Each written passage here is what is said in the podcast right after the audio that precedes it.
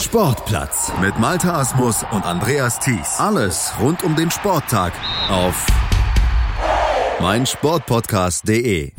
Sportplatz auf meinsportpodcast.de. Ja, seit 2017, da ist Marcel Losfeld bereits der Bundestrainer der Futsal-Nationalmannschaft und in diesen gut drei Jahren, da ist einiges passiert. Aus Sicht des DFB offenbar sehr viel Gutes, denn der Verband hat Ende des letzten Jahres den Vertrag von Losfeld vorzeitig bis zum 30. Juni 2022 schon verlängert und der DFB gab dem Niederländer dabei auch noch eine Mission mit auf den Weg, nämlich die sportliche Distanz der deutschen Futsal-Nationalmannschaft zur internationalen Konkurrenz weiter zu verkürzen.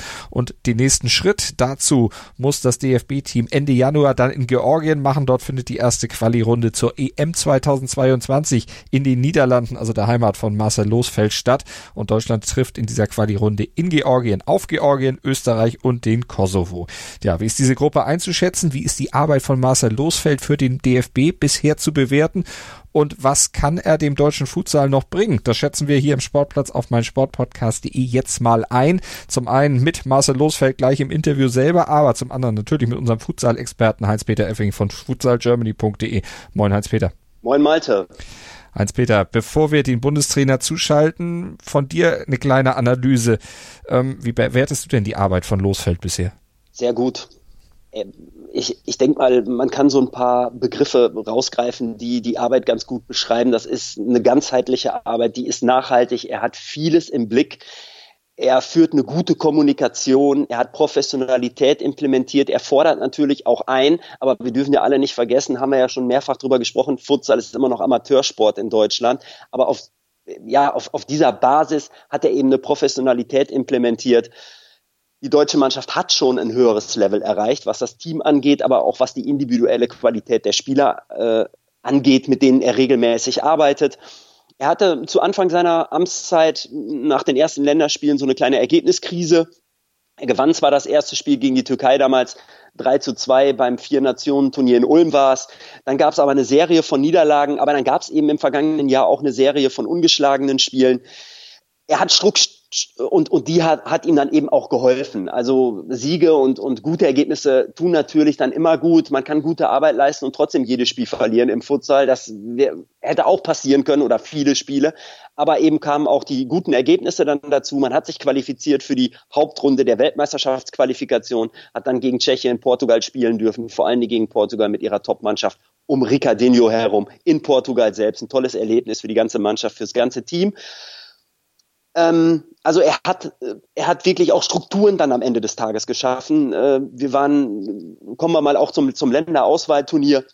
Da hat jetzt eine U19-Stützpunktauswahl als 22. Team mitgespielt. Er hat daran mitgearbeitet, ähm, eine Futsal-Bundesliga zu ins Leben zu rufen, zu implementieren ab der Saison 2021-22. Ähm, und meiner Meinung nach ist die Perspektive für die deutsche Mannschaft und für die Entwicklung des Futsal mit Marcel Loswall in Deutschland sehr, sehr gut. Und ich denke, er kann sogar eine ganze Dekade, wenn nicht sogar ein bisschen mehr prägen, vielleicht sogar bis zu seinem Karriereende. Soweit wollen wir jetzt natürlich noch nicht vorausgreifen. Erstmal bis 30. Juni 2022 läuft dann der neue Vertrag. Hans-Peter, du hattest eben das Länderauswahlturnier in Duisburg-Wedau angesprochen. Dort wird es ja traditionell ausgetragen. In diesem Jahr lief das da ein bisschen anders ab als in, in den Vorjahren. Ja, es war ein bisschen anders. Die siebte Auflage war es und es war insofern ein bisschen anders, als das nicht am Freitag begonnen wurde, sondern erst am Samstag und das Turnier sich dann bis Montag zog. Also es war wiederum drei Tage, wieder der gleiche Modus, Hammes-Modus mit 22 Teams. Aber eben samstags hat man begonnen und das lag daran, dass, äh, dass der Neujahrstag, der Feiertag eben ähm, in die Woche davor auf den Mittwoch fiel und offensichtlich wollte man halt noch ein bisschen mehr Spielraum den Mannschaften und den Teams einräumen zur Anreise, zur Vorbereitung und so weiter und so fort. Und was auch noch neu war, die Bayern haben gewonnen. Also der Landesverband Bayern hat sich zum ersten Mal den Titel geholt, alle fünf Spiele gewonnen, eine sehr starke Leistung gezeigt und äh, ja, am Ende des Tages, wie ich gerade schon sagte, eben verdient den Titel am Montag klar gemacht.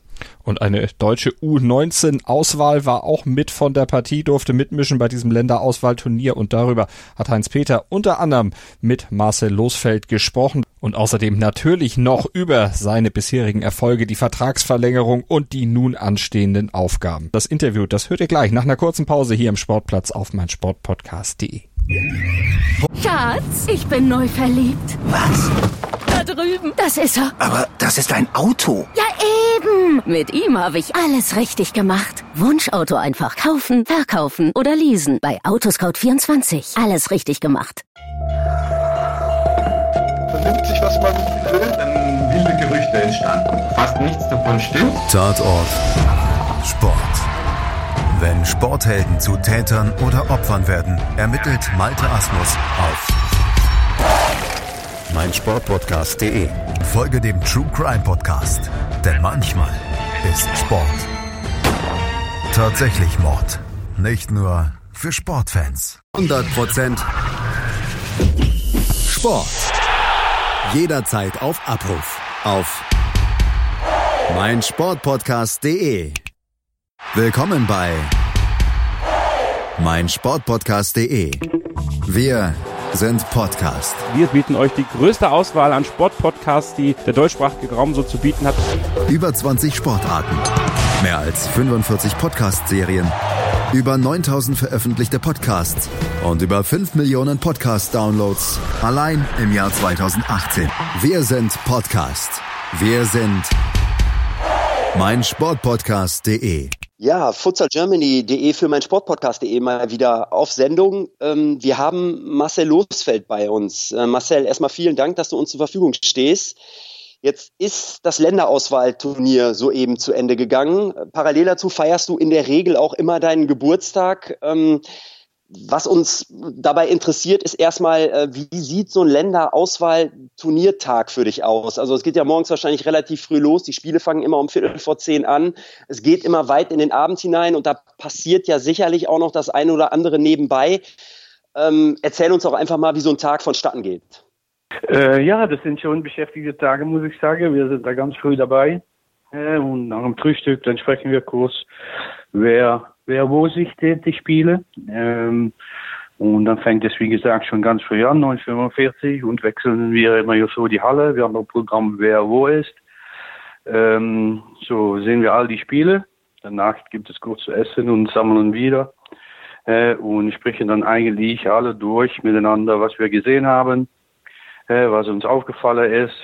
Ähm, ja, und so geht es dann nach die nächste Runde, äh, die dann äh, später anfängt. Zwischendurch haben wir natürlich dieses Jahr auch noch dass äh, die U19 gehabt, haben wir zwischendurch noch äh, genug Arbeit mit, äh, um die Jungs vorzubereiten auf die nächsten Spiele. Ähm, ja, in die zweite Runde machen wir genau dasselbe eigentlich. Wir teilen auf, wer wo geht. Ähm, 9 Uhr ist dann noch eine kurze Orga-Besprechung für die Teams. Ähm, da brauche ich nicht immer bei zu sein und dann sitzen wir mit den Trainer wieder danach zusammen um äh, den Tag zu besprechen und ein Programm für den Tag danach zu machen. So, wir sind schon bis 12.1 beschäftigt äh, in den Abend.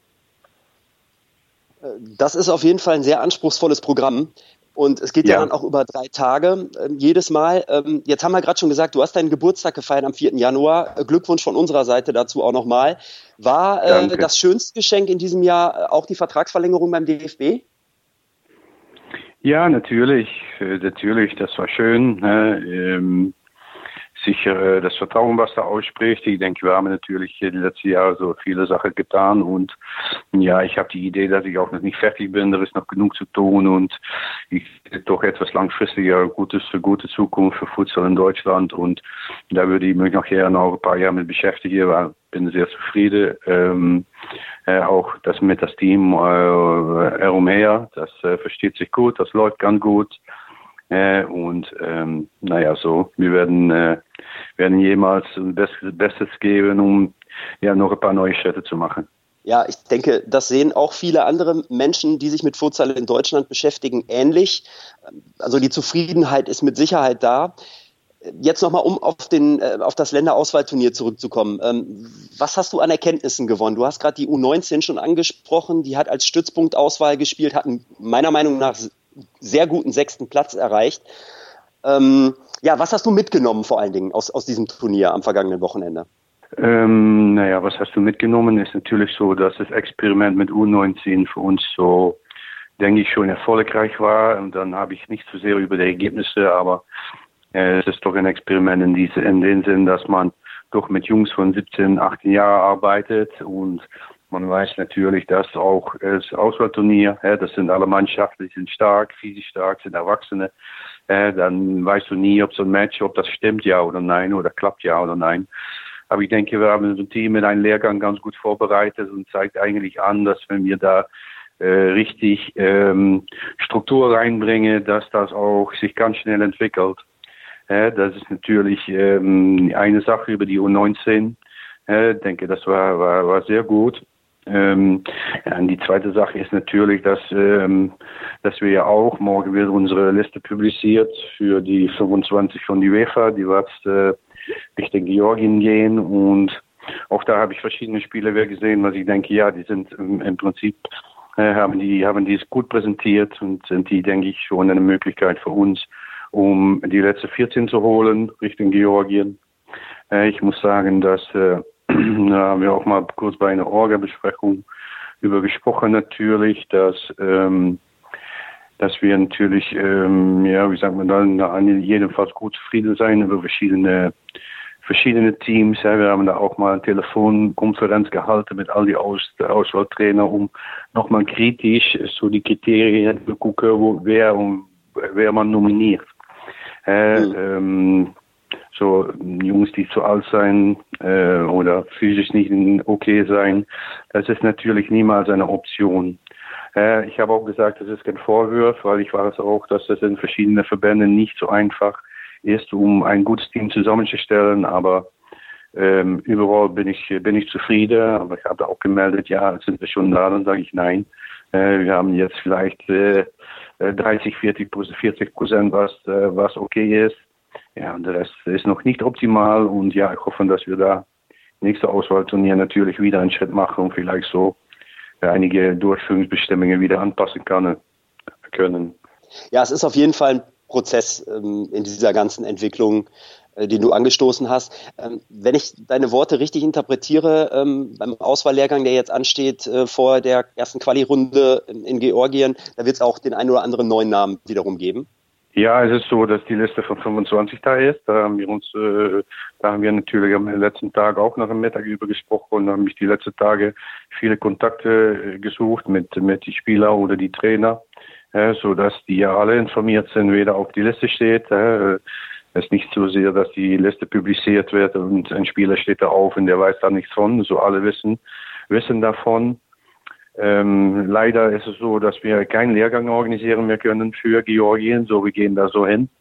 Äh, und ähm, ich muss sagen, ich habe auch meine Wahl in verschiedene Spieler mit ein kurzfristiges Ziel gemacht, im Sinne, dass wir in dieser Gruppe so schon etwas Power nötig haben und etwas Erfahrung. So, ich denke, dass das so zwei Topics sind, die ich sicher mitnehmen will in, in meine Wahl für Georgien. Gibt es schon einen Namen, den du uns nennen möchtest, darfst, kannst, willst? Ich will das schon tun, aber das ist nicht logisch natürlich. Wenn wir professionell denken, dann denke ich, dass erst die, dass erst die Liste äh, die beim DFB äh, morgen publiziert wird. Ja, dann ist das für jeder deutlich, wenn ich da jetzt Name übernenne, das, das ist natürlich nicht professionell. Absolut nachvollziehbar. Ähm, jetzt kommen wir mal tatsächlich auch dann auf die Nationalmannschaft, über die wir jetzt auch schon gesprochen haben, also weg dann vom Länderauswahlturnier und von der U19. Ähm, in der vergangenen, die erste Hälfte der, der Saison äh, 2019, 2020 ist gespielt. Ihr seid im letzten Jahr sieben Spiele in Folge ohne Niederlage geblieben, davon fünfmal 2 zu 2. Das ist schon fast ein Eintrag ins Guinness-Buch der Rekorde wert. Wir haben das auch schon mal in der Sendung thematisiert. Danach gab es vier Niederlagen in Folge gegen Schweden in, 4-6, glaube ich, und dann die Quali-Hauptrunde, natürlich mit namhaften Gegner, Gegnern Tschechien, Portugal und dann eben das letzte Spiel gegen Lettland. Es war ein sehr toughes Programm für die Jungs im vergangenen Jahr. Es gab viele Lehrgänge, auch sehr viele Länderspielreisen. Ich, ich denke da an England und Schweden, die kurz hintereinander gefolgt sind. Ähm, ja, wie, wie, sag da uns nochmal dein Fazit zur Entwicklung der Nationalmannschaft. Ähm, was hat es den Jungs gegeben? Wie haben sich die Jungs verbessert? Wie siehst du das Zusammenspiel? Was hat sich taktisch getan? Und bitte auch noch ein Wort zu Timo Heinze, der ja leider seine Länderspielkarriere beenden musste. Ähm, ja, ich denke, dass wir natürlich am Anfang dieses Jahr ein schönes Ergebnis machten, ein schönes Erfolgsergebnis, lohnt zu qualifizieren für die Main Round nach Portugal zu. Äh, da habe ich dann haben wir die, die, ähm, die Länderspiele gegen Österreich gemacht. Da habe ich eigentlich verschiedene Neujungs äh, probiert äh, in diese Länderspiele. Und nach dem Sommer sind wir sehr, sehr intensiv, äh, äh, haben wir sehr, sehr intensiv gearbeitet mit verschiedenen Lehrgängen, äh, weil es auch nötig war nach, äh, nach Portugal äh, für die Main Round. Und wir wussten und jeder Futsal-Experte Expert weiß, dass, äh, dass das eine sehr, sehr schwierige Aufgabe war. Aber ich muss sagen, wenn man zurückkommt nach Portugal, dann ist man natürlich ein bisschen enttäuscht. Aber wenn ich dann nochmal die Spiele durchschaue und gucke, was wir getan haben, ist, dass ähm, ja, äh, äh, es, äh, man, man will natürlich jedes Spiel gewinnen, aber man muss realistisch sein und so weit sind wir noch nicht. Das waren Länder, die 250 Länderspiele gemacht, gemacht haben als Land und für, verschiedene individuelle Spieler, die da 150 Länderspiele machen. Ja, und ich hatte da auch ein paar Jungs dabei, die schon kurzfristig Futsal spielen, vielleicht ein Jahr. So, das Unterschied ist ja groß. Ne? Und ich sage auch, ja, wir müssen es ein bisschen akzeptieren und auch wieder nicht. Wir können ruhig durcharbeiten, weiterarbeiten. Wir wissen das. Und ähm, na, ich denke, dass wir in Ruhe weiterarbeiten müssen, um das, äh, um das, äh, sag mal, die doch ein bisschen jahrelange Hinterstand, der wir haben, um diesen Mann so langsam und langsam so einzuholen, sodass wir es, äh, sodass wir uns, und das passiert 100 Prozent, dass wir uns Richtung, äh, sag mal, Subtop arbeiten können. Äh, und das sehe ich auch als ein, ein sehr schönes, äh, schönes Ziel. Ähm, zu Timo, ähm, von Timo haben wir natürlich auch in Portugal, da haben wir bei stillgestanden, so den letzten Abend bei dem Abschied und ja, es war ein, äh, es war für mich ganz schön, um mit ihm zu arbeiten. Es war ein toller Captain, ein toller Typ, war immer da für, äh, für das Team, ähm, war physisch immer in Ordnung. Ja, du sagst bei ihm, dass er einen Hintergrund hat als, äh, als seine professionelle Ausbildung und äh, Natürlich war es schade, dass er wegfiel. Das finde ich noch immer. Ich habe noch mal etwas probiert, um ihm vielleicht auf andere Gedanken zu bringen. Aber das wird in, äh, ja, zusammen mit seiner neuen Arbeit, ähm, würde das sehr, sehr schwierig. Das, äh, ja, leider ist er nicht mehr dabei und werden ihn sicher, sicher missen. Ja, definitiv. Er, er arbeitet jetzt bei Bayer Leverkusen im Nachwuchsleistungszentrum. Ähm, Jetzt, wo du gerade schon sagst, Subtop ist ein Ziel äh, und, äh, denk, und sicherlich auch ein erreichbares Ziel. Jetzt geht's ja tatsächlich, äh, haben wir gerade auch schon drüber gesprochen, Ende äh, dieses Monats wieder mal nach Georgien. Also man kann ja schon fast eine Immobilie erwerben. Da habe ich gedacht, als ich als ich dann mitbekam, dass die Auslosung wieder so erfolgt, ich glaube unter deiner Regie das sechste Spiel dann gegen Georgien oder das vierte vierte oder sechs, ich bin mir gerade gar nicht ganz sicher. Jedenfalls geht's wieder nach Georgien, unter anderem gegen Georgien, die natürlich uns einen Schritt voraus sind in der Entwicklung. Da geht's auch gegen den Kosovo, ein unangenehmer Gegner aus meiner Perspektive. Und dann halt auch nochmal wiederum gegen Österreich, zweimal unentschieden im letzten Jahr. Sag uns bitte was zum einen zur Zielsetzung äh, für euch und zum Zweiten auch zum neuen Modus dieser Qualifikation, weil es wird ja auch dann tatsächlich in den Niederlanden 2022 in Groningen und Amsterdam mit 16 Teams gespielt.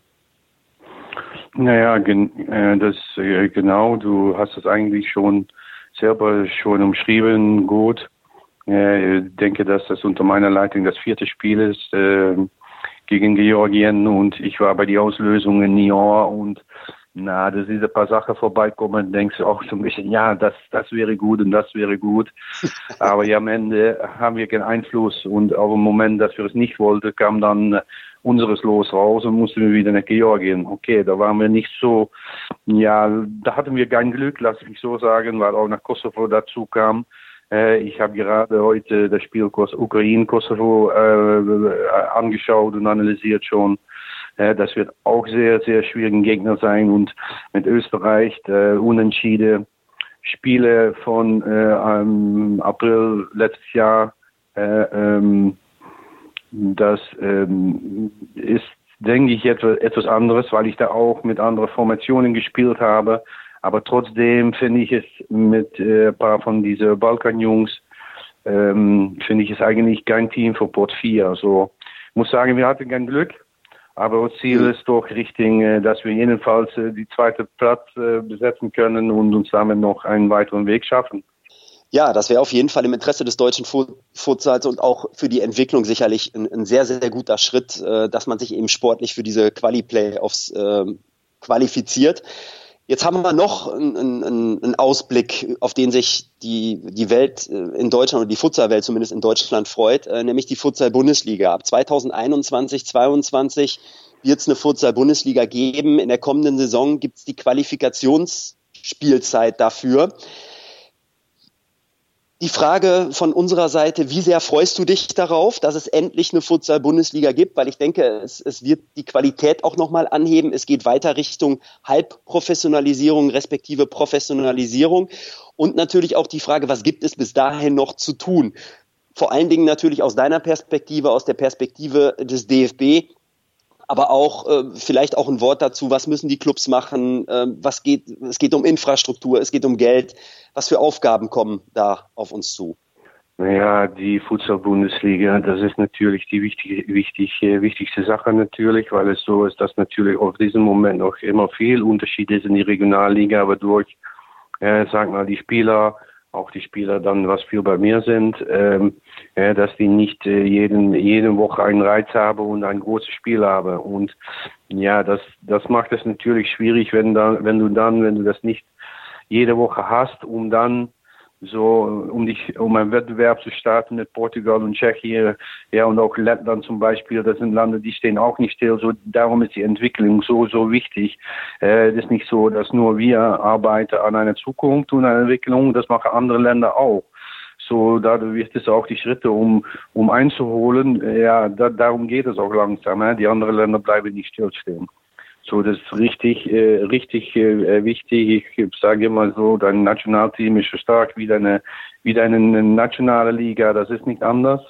Äh, und ja, natürlich gibt es da auch viel zu tun. Dann denke ich natürlich um verschiedene Sachen darum her, ähm, der vielleicht auch von anderen Leuten im, äh, beim DFB natürlich organisiert wird mit die Vereine und gesprochen wird mit die Vereine. Ja, das sind ein paar wichtige Sachen, die natürlich äh, ja, äh, wenn man da etwas mit wohl, muss man sorgen, dass alles so gut aussieht. Äh, und dann sind auch kleine Dinge, nicht nur die Infrastruktur, aber auch, äh, wie sieht ein Team aus, äh, wie sieht der Bench aus. Manchmal sieht man so auch im Bench noch, ja, ganz amateuristische Sache. So, ich denke, es wäre gut, um da, ja, um da Lizenzbedingungen gut zu formulieren und zu bedenken, ja, dass, äh, dass auf alle Fläche so etwas ganz professionell aussieht. Das, das muss es sein. Äh, du kannst nur einmal anfangen äh, und natürlich kann es sich entwickeln und vielleicht nicht im ersten Jahr schon bereits äh, alles top sein. Aber ich denke, dass ein, ein, eigentlich ein großes über die Vereine und ihre Orga sitzt, dass die das gut organisieren und sorgen, dass ja, dass das alles äh, professionell und perfekt aussieht. Ja, weil das sind ein paar Sachen, die du selber im Griff hast. Ja, du hast im Spiel hast du einen Gegner. Ja, ähm, das ist so.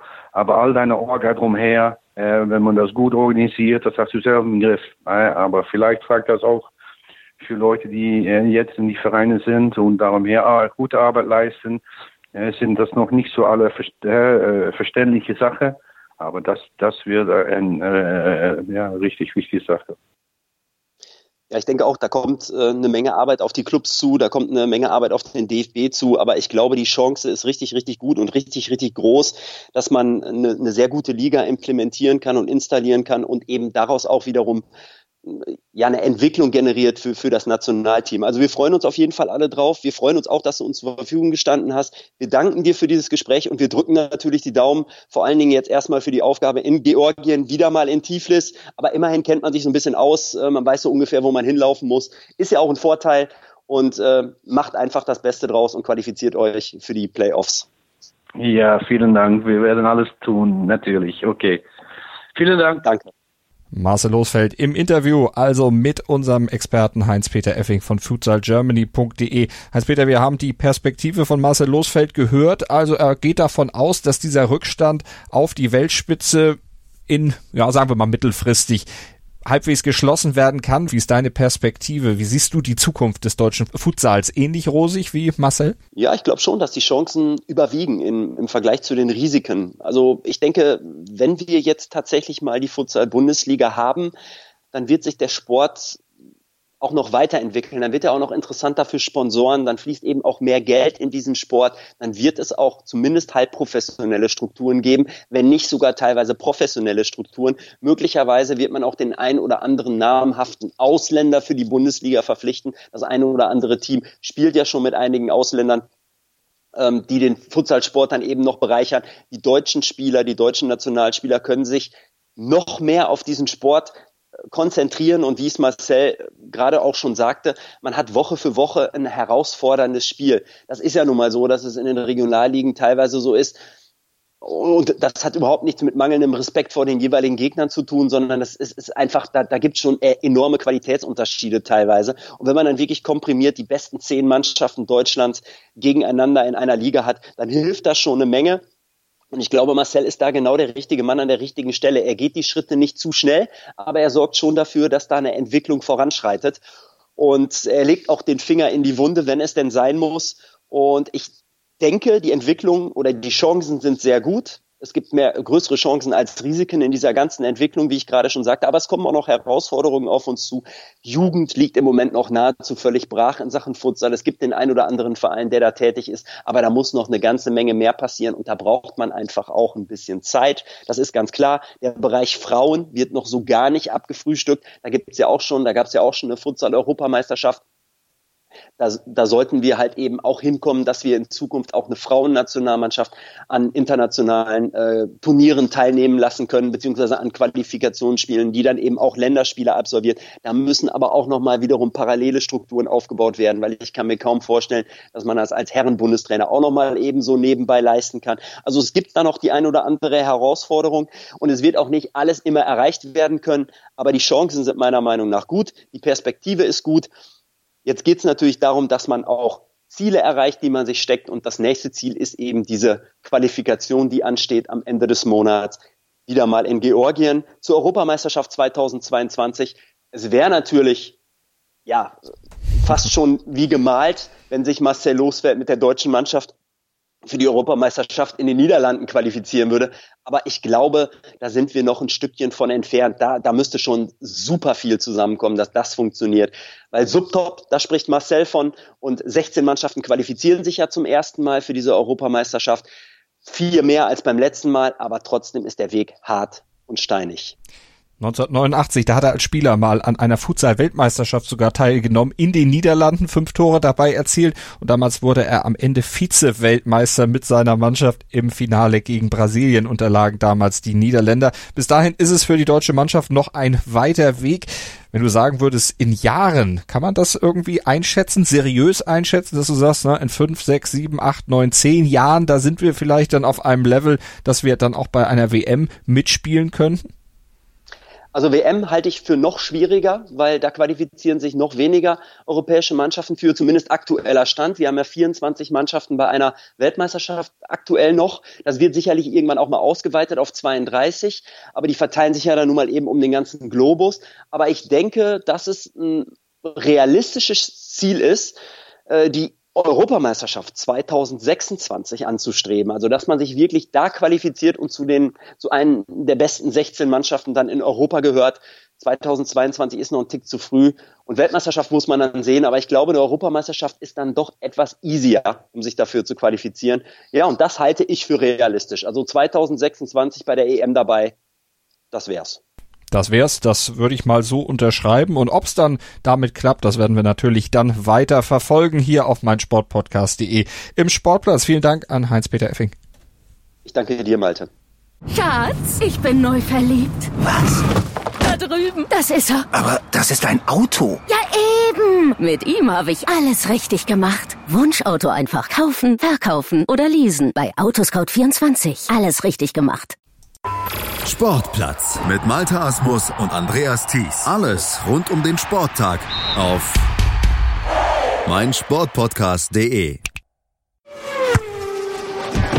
Die komplette Welt des Sports. Wann und wo du willst. BV Beben. Der wöchentliche Podcast zu Borussia Dortmund mit Julius Eid und Christoph Albers. Voller echter Liebe auf meinsportpodcast.de. Schatz, ich bin neu verliebt. Was? Da drüben. Das ist er. Aber das ist ein Auto. Ja, eben. Mit ihm habe ich alles richtig gemacht. Wunschauto einfach kaufen, verkaufen oder leasen. Bei Autoscout24. Alles richtig gemacht. Wie baut man eine harmonische Beziehung zu seinem Hund auf? Puh, gar nicht so leicht. Und deshalb frage ich nach, wie es anderen Hundeeltern gelingt, beziehungsweise wie die daran arbeiten. Bei Iswas Dog reden wir dann drüber. Alle 14 Tage neu mit mir, Malte Asmus und unserer Expertin für eine harmonische Mensch-Hund-Beziehung, Melanie Lippisch. Ist was, Dog? Mit Malte Asmus. Überall, wo es Podcasts gibt.